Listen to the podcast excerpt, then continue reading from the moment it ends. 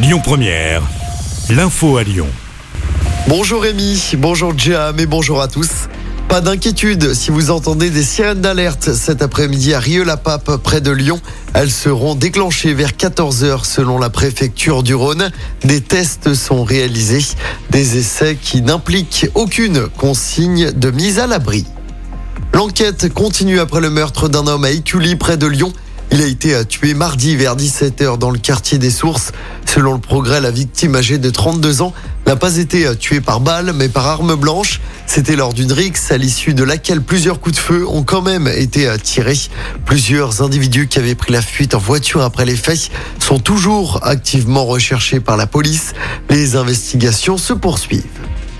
Dans l'actualité également, un crâne a été retrouvé et identifié dans le massif du Vercors. C'est celui d'Éric Forêt. Il était porté disparu depuis 2016 dans la Drôme, dans la région. Cet homme de 47 ans avait quitté son domicile sans laisser de traces. Aucune piste n'est écartée, y compris la piste criminelle.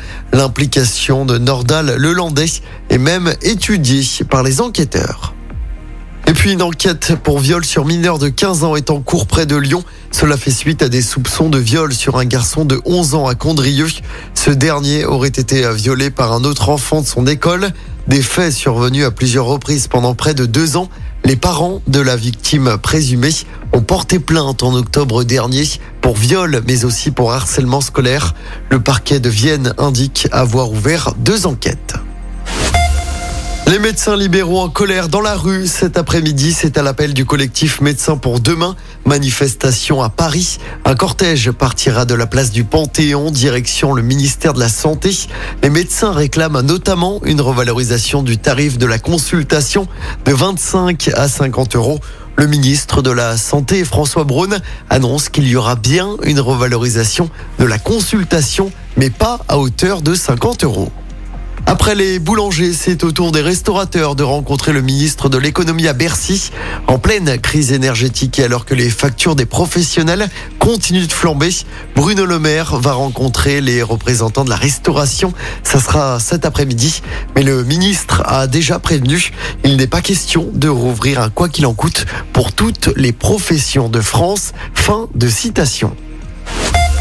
Un mot de sport pour terminer avec du basket à suivre ce soir avec la 17e journée d'Euroleague. Monaco se déplace sur le parquet du Partizan Belgrade. Coup d'envoi 21h.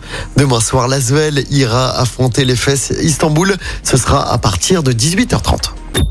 Écoutez votre radio Lyon Première en direct sur l'application Lyon Première, lyonpremière.fr et bien sûr à Lyon sur 90.2 FM et en DAB+. Lyon Première